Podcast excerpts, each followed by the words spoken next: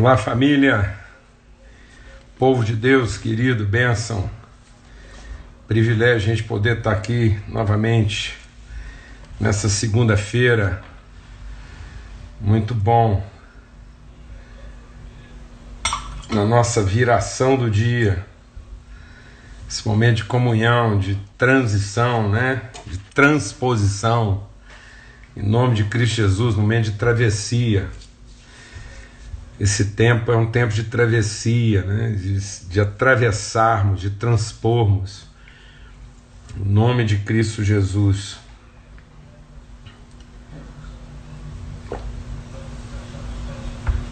Momento da gente cruzar limites. Que legal, muito bom.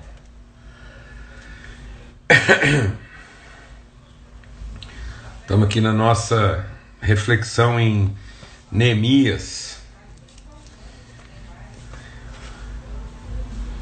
Um tempo desafiador. Estamos meditando aqui sobre liderança redentiva. Amém? Grande privilégio poder estar com os irmãos aqui.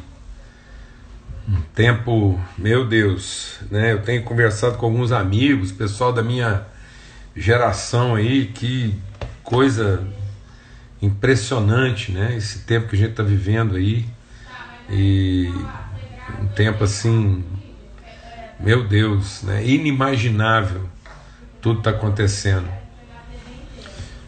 E a gente poder viver tudo isso em comunhão, em, é, em relacionamento, né? segundo a palavra de Deus. É, temos a direção do Espírito em comunhão, né? porque em comunhão Deus revela a sua vontade, estabelece a sua bênção. Muito bom, maravilhoso. Amigos aí participando com a gente. Muito bom, bênção.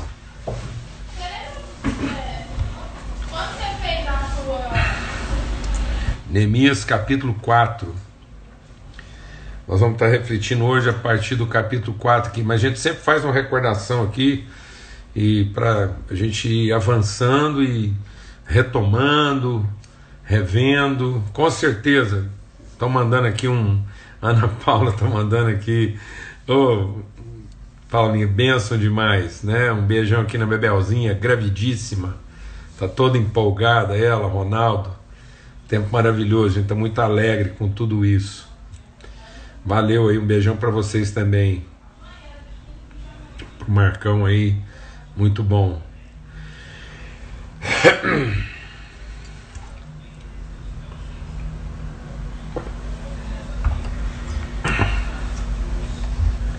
Vamos ter uma palavra de oração, pedir que Deus realmente nos, nos oriente, nos inspire para que a gente possa meditar na Sua palavra, mesmo assim, segundo a relação do Espírito Santo de Deus. É, o, o sogrão aqui já reconheceu a voz da Bebel. Ela está por aqui mesmo. Ela veio de Anápolis para fazer um, um exame. Estamos aqui tomando todas as precauções de distância, de máscara e tudo mais aqui. Ela veio para estar tá fazendo um exame aí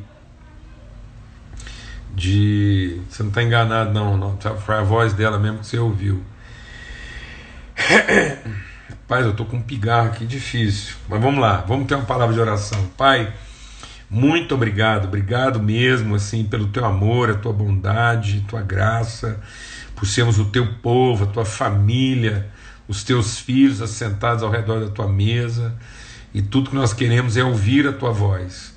Nós queremos, ó Deus, receber aquilo que está no teu coração. Ó Deus, o Senhor já conhece, a tua palavra diz que o Senhor já conhece as nossas necessidades todas, muito antes dela ter chegado à nossa boca. O Senhor já conhece tudo o que nós de fato precisamos. Por isso a nossa oração é que venha sobre nós o teu reino. O teu reino e a tua justiça se faça entre nós e através de nós e conosco aquilo que é a tua vontade, que sejamos transformados pela renovação do nosso entendimento para plena revelação, manifestação e realização da tua vontade, Pai, no nome de Cristo Jesus, o Senhor. Amém e amém. Graças a Deus. Então, é, a gente vai estar tá fazendo uma breve recordação aqui. A gente está compartilhando sobre liderança redentiva à luz, né?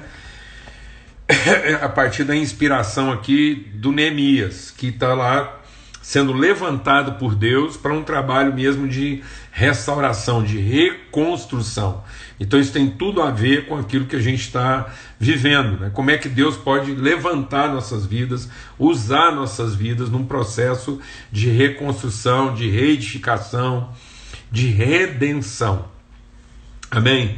Em nome de Cristo Jesus, o Senhor. Então, como é que nós podemos, como Neemias foi levantado, para redimir um povo, para devolver dignidade a uma nação? Em nome de Cristo Jesus. Então a gente compartilhou aqui o processo todo, né? E a gente é, começou percebendo que o Neemias, a primeira coisa foi ele, ele não se conformar, porque a situação do Neemias era extremamente confortável. Ele estava ele tava muito acima da média, ou seja, se havia uma assolação alcançando seu povo, isso não o afetava. Então, isso é muito comum às vezes em tempos de dificuldade. Algumas pessoas usarem sua fé para fé para para justificarem o seu conforto, o seu status quo. Então tem muita gente que acha que a fé é para nos dar aquilo que a gente pensa que merece ou acha que merece. Eu vou guardar aqui, ó, xarope de própolis com guapo e mel. Vai ajudar a gente. Eu preciso, eu preciso realmente é, arrumar um melzinho aqui antes de começar essa conversa, antes que eu estou sempre passando esse, essa dificuldade aqui com esse pigarro aqui. Preciso dar uma lubrificada, enfim.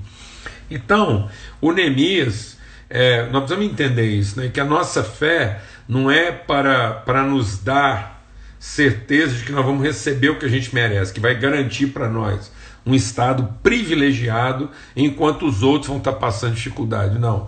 A fé é para que a gente tenha sensibilidade de entender qual é o nosso papel em momentos de dificuldade. Então, muitas vezes a fé ela não é, ao contrário do que muita gente pensa, a fé não é para te tirar da dificuldade e te dar é, uh, um, uh, uma situação de conforto.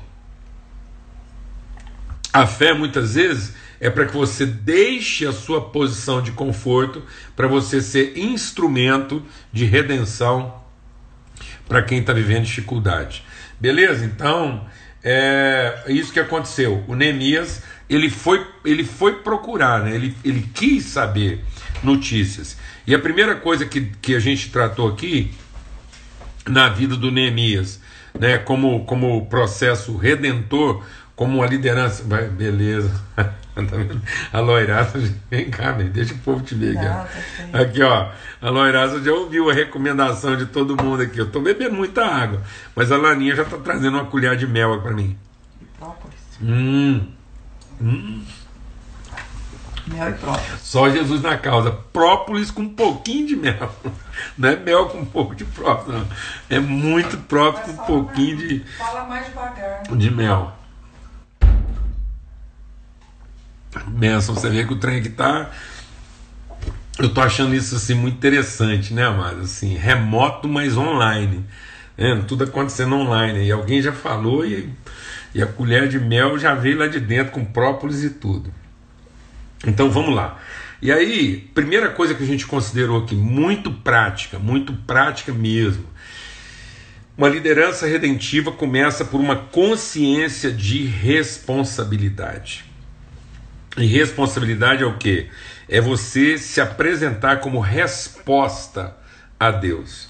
Nós estamos aqui para cuidar dos negócios do nosso Pai. Em nome de Cristo Jesus, Muita gente fala assim: ah, Deus é o sócio do meu negócio. Negativo, mas Deus não é sócio do negócio de ninguém, não. Deus não está aqui para fazer viabilizar nossos negócios como se ele fosse um, um sócio investidor. Não, mano. Nós é que estamos aqui para cuidar dos negócios do nosso Pai. Isso aqui é um assunto de família. Nós somos os filhos de Deus e Deus nos colocou aqui para colocar em ordem aquilo que ainda não está. Mal melhorou demais da conta esse mel com própolis. Aí vamos para frente. Então, é a, é a pergunta que é feita lá por Isaías: quem irá por nós? Lembra que a gente está sempre repetindo aqui, e vamos repetir mais vezes essa questão. A primeira definição é um onde, um quem, um quem e um onde. Então, Deus tem um onde, que é onde Ele quer estabelecer a sua vontade, e Ele levanta um quem para assumir essa responsabilidade nesse onde. Alguém que se responsabiliza por esse onde, né? É é, é, esse, é, é, o que Jesus está dizendo para Pedro, né? mais de uma vez. Jesus diz lá em Lucas 22, depois de João 21, ele diz lá: Pedro, quando você se converter, cuida dos seus irmãos. Depois você me ama, Pedro, então cuida dos seus irmãos. Esse senso de responsabilidade, de assumir aquilo que é o nosso papel. Eu até escrevi uma coisa aqui e quero repetir com vocês. A religiosidade faz juízo de mérito, atribuindo culpa. A espiritualidade opera a justiça, assumindo responsabilidade. Então vou repetir: a religiosidade faz juízo de mérito, atribuindo culpa e tentando identificar quem é o culpado, quem é merecedor disso ou daquilo. Já a verdadeira espiritualidade, ela opera a justiça, assumindo responsabilidade. Então, a pessoa, Quanto mais espiritual, mais responsável. Quanto mais responsável, mais espiritual. Quanto mais religiosa, mais juízo, mais direito, mais mérito, mais culpa. Então a religiosidade trabalha em cima da culpa. Tanto é que os modelos religiosos são para libertar as pessoas o quê? Das suas culpas. Então, muitas vezes a religião, o ajuntamento religioso, é, é o oferecimento da pessoa se libertar das suas culpas e merecer uma condição melhor do que o que ela estava vivendo. Amém? A segunda o aspecto que a gente tratou aqui é uma, além de uma convicção de responsabilidade, uma convicção de provisão, ou seja, uma consciência de autoridade. Então, Deus despertou em mim essa responsabilidade. Se há em mim essa responsabilidade, então ele já providenciou todas as condições para isso. Então eu não tenho que ficar ansioso, amém, amado? Por isso que é buscar o reino de Deus e a sua justiça e as coisas serão acrescentadas. Acrescentadas não é que Deus vai buscar, não, amado. Acrescentadas porque elas já foram disponibilizadas. Há uma dispensa. Nós somos, por isso que a palavra de Deus diz que nós somos mordomos, nós somos dispenseiros de Deus. A despensa de Deus está aberta. Então muitas vezes eu tenho ansiedade, deixa Deus ministrar o nosso coração. Sabe por que muitas vezes eu estou ansioso em relação ao futuro? Porque eu estou querendo que Deus honra aquilo que eu acho que eu mereço. Então eu não tenho certeza porque eu não sei como é que Deus vai tratar aquilo. Então eu estou sou ansioso porque a primeira pessoa que eu tenho que converter para aquilo que dá certo é Deus. E não é fácil converter Deus, não. Então aí as pessoas têm que converter Deus para ter certeza que Deus vai dar para elas o futuro que elas merecem. Mas se eu entendesse que eu estou aqui para fazer a administração daquilo que já foi decidido na eternidade, então eu não preciso estar ansioso com relação ao futuro. Amém? E aí, o texto de Neemias, que está lá no capítulo 2, a primeira parte do capítulo 2, que fala desse senso de provisionamento, o Neemias, a figura desse provisionamento são cartas. Então Neemias falou assim: ó, então é o seguinte, eu quero cartas, para que onde eu passar eu tenha todos os recursos. Então, que coisa linda, amados, que coisa maravilhosa a gente viver a vida nesse entendimento. Que quando Deus está te levando para o seu onde, para que você seja ali o seu quem, no caminho você vai recolhendo todos os recursos que você vai precisar. Então você não tem que ficar ansioso, não. Aquilo está distribuído, aquilo, o, a trajetória é o rio, a trajetória de Deus para sua vida é a trajetória do seu provisionamento. É autoridade, não é poder, não é poder de sair tomando, não é poder de sair possuindo, não é poder de sair controlando, não, mano.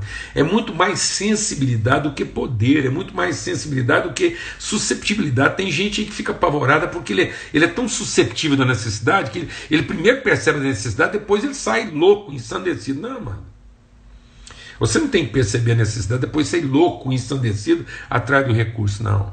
A gente tem que entender o recurso para saber que, tendo o recurso, onde é que esse recurso se aplica. Então, nós não somos movidos pela necessidade, que seria susceptibilidade. Nós somos movidos para a necessidade, que é sensibilidade. Então Paulo ora para que eu seja sensível para perceber o que Deus já me deu e que esse provisionamento vai fazer com que eu seja apto a realizar aquilo que Deus me levantou para realizar. É o movimento do rio. Não é? Então, Salmo 138 ele levará a bom termo tudo aquilo que nos diz respeito. Lá na primeira parte, que é convicção de responsabilidade, a oração de Neemias foi que eu seja bem sucedido. Aqui nesse ponto nós estamos tratando convicção de autoridade e provisão. A oração do Neemias foi: a boa mão do Senhor está conosco. Então ele, ele, ele, ele dialoga com Deus e ele, ele vai percorrer esse caminho do rio, né? esse, esse caminho do provisionamento. Então, as cartas de Neemias diziam algumas coisas interessantes a respeito dele da nossa vida. Eu vou exercer uma liderança redentiva, o que, que isso quer dizer? Quer dizer que eu vou ter caminho livre, recurso suficiente, segurança e abrigo. Glória a Deus, amado. Você está no cumprimento da vontade de Deus, você vai ter caminho livre, ou seja, você vai enfrentar resistência, mas nunca impedimento. As pessoas poderão resistir, mas não poderão te impedir. Amém? Em nome de Cristo Jesus. Então você vai ter o que? Recurso suficiente. Então você não vai ter tudo que você quer, mas seguramente você vai ter tudo o que você precisa. Segunda coisa, você não estará protegido. Alguém pode te agredir, ferir, arrancar um pedaço de você, mas você estará seguro que você não sai desse mundo sem antes cumprir o seu propósito. Glória a Deus. E você vai estar abrigado. Deus vai levantar o lugar onde você possa finalmente reclinar sua cabeça. Alguém vai hospedar você. Glória a Deus. Terceira coisa que a gente viu, então, convicção de responsabilidade, convicção de autoridade, convicção de propósito. E no propósito a gente tratou três aspectos interessantes: o onde, o quem e o porquê. Então, isso quer dizer o seguinte: que Deus quer iluminar o nosso entendimento.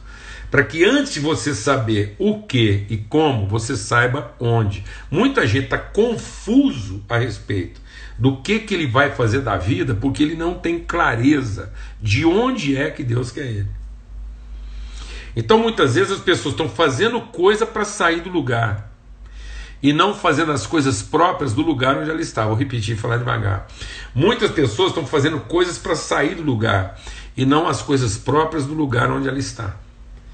Então, se você quer entender o movimento de Deus, então seja eficaz no lugar onde você está seja frutífero onde você está, entenda, possua, é, é, transforme e, e, e cure o lugar onde você está. E aí você vai ser um movimento de Deus. Mas nunca faça nada por insatisfação. Glória a Deus, nunca tome uma decisão por insatisfação. Por isso a palavra de Deus diz o quê?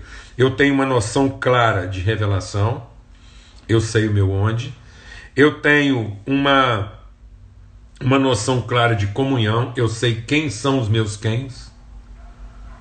Então eu tenho uma clareza de lugar, eu tenho uma clareza de relação e eu tenho uma indignação no sentido de ver aquele lugar com as pessoas com quem eu tenho relacionada vivendo a plenitude do reino de Deus. Então, meu papel é: aqui chegou o reino de Deus.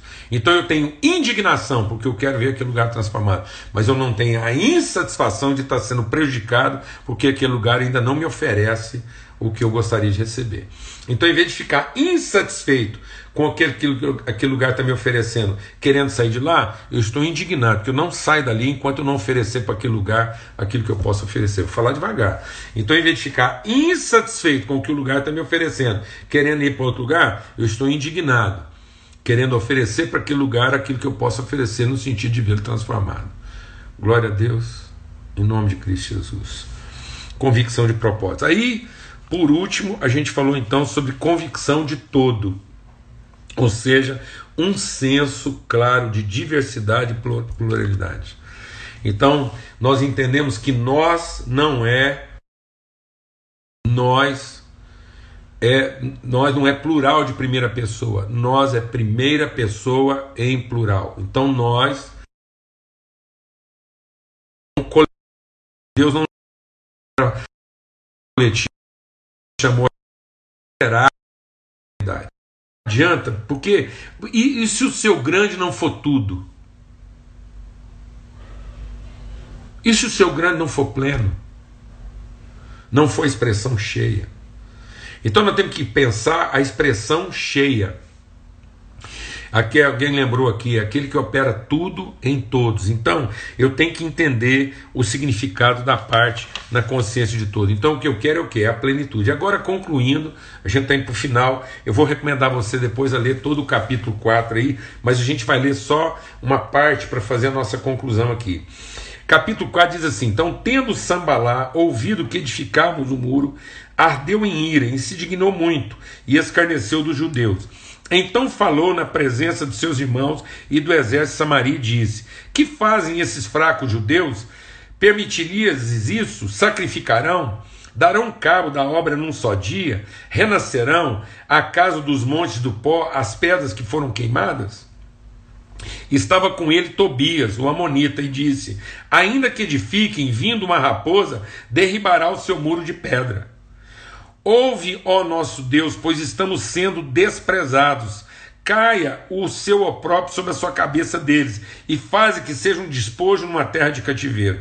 Não lhes encubras a iniquidade, e não se risque de diante de ti o seu pecado, pois te provocaram a ira na presença dos que edificam. Assim, edificamos o muro, e todo o muro se fechou até a metade da sua altura, porque o povo tinha ânimo para trabalhar. Mas ouvindo Sambalá e Tobias, os arábios, amonitas e os asdoditas, que a reparação dos muros de Jerusalém e avante, e que já se começavam a fechar as brechas, ficaram sobremodo irados. Ajuntaram-se de comum acordo para virem atacar Jerusalém e suscitar confusão ali. Porém, nós oramos ao nosso Deus e, como proteção, pusemos guarda contra eles de dia e de noite. Então disse Judá: já desfalecemos as forças, já desfaleceram as forças dos carregadores, e os escombros são muitos, o entulho é muito, de maneira que não podemos edificar o muro. O que, que eu quero chamar a atenção aqui nesse capítulo 4 a respeito de uma liderança redentiva? É a convicção de processo. Então, o quinto ponto que nós estamos tratando aqui hoje é convicção de processo. Amém? Convicção de responsabilidade, autoridade, propósito unidade no sentido de todo e agora de processo. Às vezes as pessoas têm meta, têm alvo, mas não têm noção de processo. Então não adianta, amado. O, o alvo é uma coisa relativa. Quando Deus te dá um desafio, é para você aprender o processo. O processo é replicável. Então, nós precisamos entender a pedagogia do processo, porque se eu não entender a pedagogia do processo e eu alcançar aquilo que é o objeto pretendido sem entender o processo, isso não é replicável. Isso não se aplica em outras circunstâncias. Amém? Então, essa consciência de processo é uma visão de plenitude. Eu tenho que entender todo o processo para que as partes façam sentido. Então, muitas vezes, eu, deixa Deus ministrar o nosso coração. Muitas vezes eu estou dogmatizando em cima da etapa, do método, da estrutura, da forma em vez de aprender, em vez de se transformar no meu entendimento com todo o processo. Eu vou explicar isso melhor. Por exemplo, a ceifa é um processo em duas etapas, em que eu tenho a semeadura e a colheita. Então, a lavoura, a produção, eu tenho a etapa da semeadura e a etapa da colheita.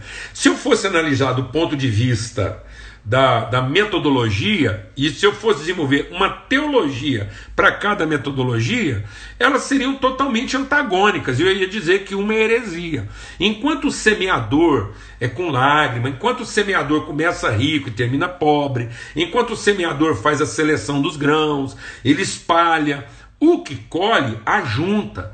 Qualquer grão serve. O que colhe começa pobre termina rico. Enquanto o semeador começa cheio e termina vazio, o que colhe começa vazio e termina cheio. Então, qual das duas teologias estaria certo? Qual das duas leva para o céu? E é isso que está causando um problema na nossa vida. Porque às vezes eu estou querendo estabelecer aquilo que deveria ser a resultante do processo, estou querendo estabelecer isso na etapa. É por isso que muita gente se agarra à estrutura, a métodos, a formas, e não entende o processo todo de transformação.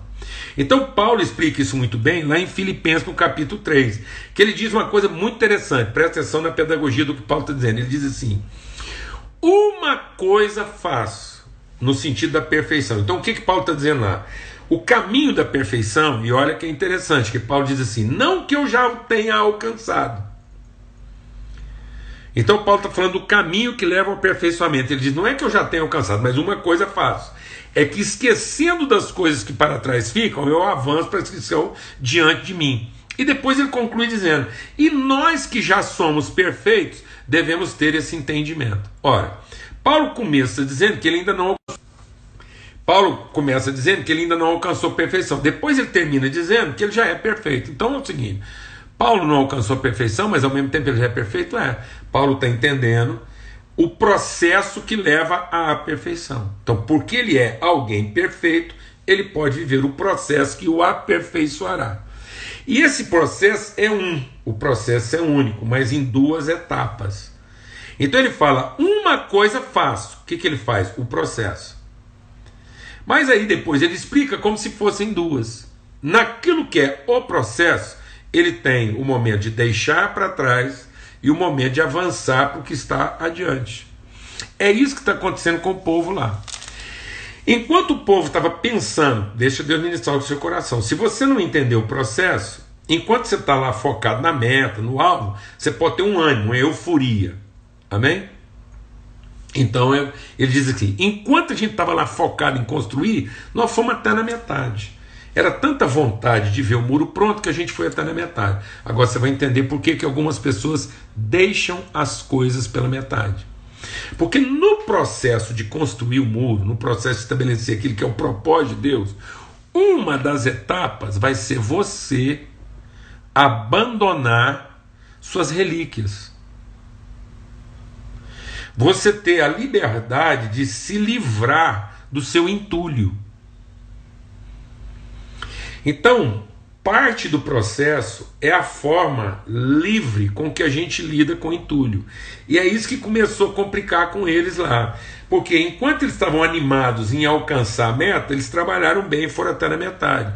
Mas a hora que eles tinham que lidar com o entulho, aquilo parecia ser tanto que tirava o ânimo deles.